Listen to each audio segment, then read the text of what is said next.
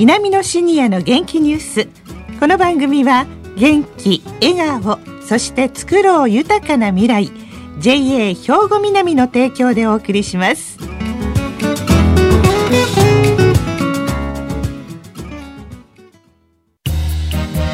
皆様の元気生活を応援する JA 兵庫南。近畿最大級の農産物直売所虹色ファーミン。おすすめは JA 兵庫南エリアの新鮮な地元農産物。皆さんおはようございます。藤原まさです。南のシニアの元気ニュースの時間です。この番組は兵庫県の高齢者大学南野学園の元気なシニアの皆さんが気になったニュースや話題を取材し、ラジオを聴きの皆さんにお伝えいたします。今日は南野学園放送サポーター B 班の方々に来ていただいています。それでは自己紹介からお願いします。はい、おはようございます。高田重則です。75歳です。菊池文子、70歳です。高澤栄子です。72歳です。はい。よろしくお願いします。お願いします。さあ、ところで今回はどんなお話ですか、高田さん。はい。今回の我が町、我が村有名人は16回目となりました。はい。今回はアマチュア写真家の細川愛一郎さんを紹介します。アマチュア写真家。はい。どんな写真撮ってらっしゃるんですか？はい。えー、撮影素材はですね、トンボなんですが。はい。もうトンボの話になるとですね、目を輝かせて話してくれます。はい。私はもう初めてあのお会いしたんですけども、ええ、とっても楽しそうにお話ししてくださったのが印象的でした。え、そしてね笑顔がまたいいんです。やっぱり昆虫好きのもう男の子っていう感じですね。まあそんな感じですね。まあそういうあの気持ちを忘れないっていうか、はい、そんな方でしたね。で、トンボを撮影されるようになったきっかけからお伺いしております。写真を始められたきっかけっていうかあ高校の時からずっとやってまして、まあ、その頃は風景写真とか人物写真を中心に撮ったりしてましたけどそれから社会に出だしてからはもうちょっとしてなかったんです職場の近くにある知り合いの人なんですけどもその人が昆虫写真をよく撮る方で特にトンボが好きな方でねその方の写真を見せていただいたんです。それを見てこれは面白いなと思って。それからトンボをちょっと撮るように。へえ。でも高校の時に写真部にいらしたということですから、はい、まあね写真を撮るの昔からお好きだったんですね。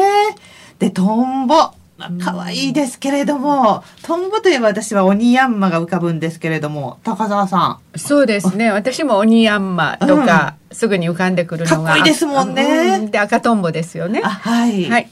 そのあたりのこともお聞きしております。はい。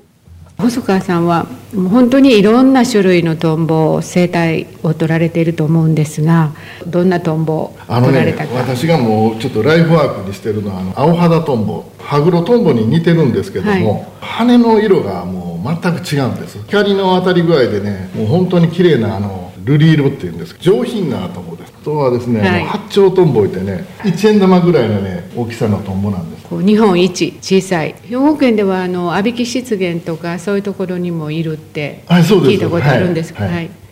青肌トンボってこれどんなトンボなんですか高澤さん？川トンボの仲間らしいんですね。川にいるトンボね、はい、ええ。あのちょっとハグロトンボってご存知ですか？あの黒い羽の。そうですそうです、はい、そのハグロトンボに似ているようなトンボですね、ええ、でただ色がとっても綺麗な青色っていうかあの瑠璃色？はい。こう輝いてるんです。えー、あこ写真持ってきてくださいましたけれどもこれやっぱり輝いてるだけあって光の加減でいろんな色に見えると思うんですね。そうですね。光が当たるととっても綺麗だと思います。はい、であの細川さんはその上品さが何とも言えない。でこれをライフワークにしたい。この撮影をライフワークにしたいっておっしゃってたんですが、はい、iPad でねあの撮影された写真を見せていただいたんですが、えー、うん、なんかとっても優雅な感じがしました。はあ、トンボなのにね。うんあの体はね、鬼ヤンマとかああいうみたいなガチッとしてなくって、細い感じの、キャシャーな感じなんですけれども、なんか黒いマントをかぶった紳士という感じ。なんかすごいいい表現ですよね。なんかね、羽をね、うん、こう、ゆっくり開いて閉じる、はいうん、その様が何とも言えないんだなとは想像します。あだんだんみんなトンボにはまってきましたけれども。ね菊池さんはどうです？トンボ。私はね、本当トンボといえばもう赤トンボぐらいしかね、本当に頭に浮かばないんですけれどもね、iPad をね、はい。見せていただいた時にね、うん。思わず手がそこに行って、このトンボのいろんな種類が、あの、映ってたり、はい。そのか川とか、うん。あの、いろんなところのこう写真を、もうすごく、あの、手が離れませんでした、iPad から。あ、そう。もうはい何百枚も入ってるんでしょうね。はい。どこで撮られたのか、ロケ場所を教えてほしいなと思うんですけど。場所は、場所はね、うんうんあの佐用の方とか、はい南高町、ええ笹山そのあたりに朝行かれるようですね。あ、そうなんですか。光の綺麗なもう撮影は午前中で済ませるっていうふうにおっしゃってました。そのあたりの撮影秘話も聞いてきてくださったわけですね。そうですね。はい。では、お聞きください。丹田の奥のあの漆川っていうんです、そこの小川にですカワトンボが結構おるんで宮山カワトンボとかね朝比奈カワトンボとかそういうのを取りに行ったりしてますシーズンオフっていうんですかね。トンボのいない時はどういない時は鳥取ってます5月6月やったらキビタキとかねコウノトリにもお詳しいこのはいってこの時も、この近くのちょうど県立科学医療センターのちょっと北側の4つほど池があるんですけどそこ皿池とかいうらしいんですけど、はい。そこにあのコウノトリが一時6羽来てました。結構大きな鳥なんでね見たら迫力あります、でも、トンボいない時どうしてんのかなって素直に思いましたけど、トンボいない時は鳥とたる、飛ぶもんが好きなんですね。いやそうかもわかりませんね。え初めて気がつきましたけど、ねうんあの野鳥もねええ。本当愛情を持って撮られてるっていうか、はい。うん、いろんなこう表情の鳥を撮られてましたね。あそうですかね。で、撮影にはやっぱりもう軽装で行かれてるみたいですね。なんか、はい。撮影範囲の広さにね、やっぱりびっくりしたんですけれど、出かける時には、株、あ、バイク？バイクですよね。どうして車で行かないんですかって言ったら、まあ、狭いところも入れるのでっていうことで、まあ、がっしりした方なんですけれども、ええなんかすごく身が軽い感じがしましたけれど。あそうでしょうね。山の中まで入っていくから、やっぱ車よりも株の方がいいんですね。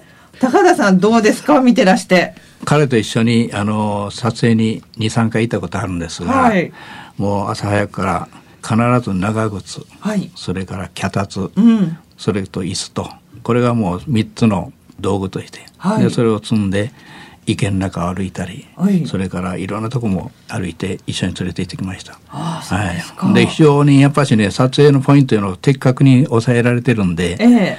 まあ、私も写真の経験がないんではないんですが、はい。非常にパッパッパッと前とこささっさと撮られるのはびっくりしました。ねえ、はい高田さんはあのとある放送局のニュースのカメラマンをやってらした方ですからコツというのはもうよくご存知ですよね。はい。あの、だから、撮影のポイントというのはもうパッと見たらわかるんですけど、ええ僕より早くいてパッパッパッパッと撮るとこやっぱしすごくうまいなと思いました。うんはい。ねえ、はいでもそれでも相手は昆虫ですから自分の思うようには飛んでくれないじゃないですか。はい。ですから、レンズ交換しようってのは間に合わんので、はいもうレンズの、えー200倍ぐらいにできるやつ、はいあの、コンデジで簡単なやつがあるんですけど、ええそれを買って、トンボ専用の分ではい。挑戦してるとこです。そうですよね、はい。だから本当にもうアップというかもう拙者に近い感じですもんね。はい。でやっぱしねカメラをちょっと動かしただけで逃げてしまいますし、はい。でトンボの場合は一旦飛び立ちますけどまた元へ戻ってくるんでそこにもうピントを構えて10分とか20分とかじーっと粘って待ってくいうことなんですあやっぱりその昆虫写真家さんっていうのはそれだけこう忍耐力が必要なんですね。そうです。ですからもう必ず彼のその撮影の機材はその三脚はもちろんのこと、はい。その椅子ですね、ええ。それから例えばアングル変えたりなんかするときにどうしても高いところから撮らなきゃあかん場合、ん。それに必要な脚立いうのはもう持って歩いてますね。はあ。はい。それを株に乗せて、はい。走り回ってらっしゃる、あのお二人は写真見られてどうです？昆虫が好きになりました？トンボ好きになりました？いやなんか好きになりました、うん。前からね、ええ。あのこうハグロトンボなんか庭に飛んできたら、はい。い、いなと思ってずっと見てることがあったんですけども、うん。お話聞いててなんかより身近になったし、えでそれと細川さんはあのトンボと一緒にねあの自然も楽しまれてるっていうのか、うん。え朝方行かれて、はい。で撮影されてでまたゆっくりその周りの、えうん。そのお花貴重なお花とかね、ええ。そういうようなものも撮られてたんですよね。でそれがまた綺麗なんですよ。あでしょうね。やっぱりあの高田さんこれは朝方というのは空気が一番澄んでいて汚れてない時間帯に昆虫と一緒に写真を撮るっていうのがコツですか？はい。あの、まず光の、あの、色温度が一番適しているのと、うんそれからもう一つ、斜めからひ光が当たるんで、はい非常に撮りやすいんですね。うんで、やっぱし朝10時、11時ぐらいまでが一番適当じゃないかと思うんですけどね。お日様が真上に上がる、斜めに差し込んでくる光光光で撮るのがいいわはいけですね。そうすると影が出てくるんでね、ええその影がまた非常に上手に入っていくと生えてくるんです。うわあいいですね。そして、このトンボがいない時期は鳥を撮ってらっしゃるそうなんですが、菊池さん、はいどうですか？そのお写真見て。いや、私は、あの、どっちか言えば、あんまり、あの、こう、興味がなかったんですけれど、うんうん赤とんぼも本当に赤とんぼいうぐらいだったんですけども。赤かったら赤とんぼええ青かったら青トンボ。うん黒い羽は黒いトンボ。そうそう歌に出てくるような本当イメージだけだったんですけど、ええお写真をやっぱり見せていただいたら私もそこに行ってみたいというこう気持ちになるような湿原とか川のところとか本当は全然好きではないんですよそういうところ私もね、ええうんだけどあ行ってみたいなという気になりました。ああそうですか。はいね。なんかそのトンボをクローズアップされてるんですけどもまた図鑑と違って、えその周りの雰囲気も一緒に浮かんでくるような、そんな写真でしたね。ええそうですかね。とっても素敵。あの写真展とかはされてないんですか？はい、あのね、されてないんですね。ええうんだから今後もいろいろやられるんじゃないかと思いますけどうんねそうです。か非常にいい作品ばっかりやられてて、まあ私もカメラ触ってるんで、あんなにうまく撮れたら最高だなと、いつも悩んでるとこなんです。ねえ、はいそうですよはいね。はい。いやあの最後にね、はい細川さんがみんなに喜んでもらえるような写真を撮りたいっておっしゃってたんですよ。うんそれがすごく印象的で、うんぜひこう皆さんにもご覧いただきたいなって思うような写真でしたね。ねえ。ぜひこれからね写真展が開かれることを楽しみにしております。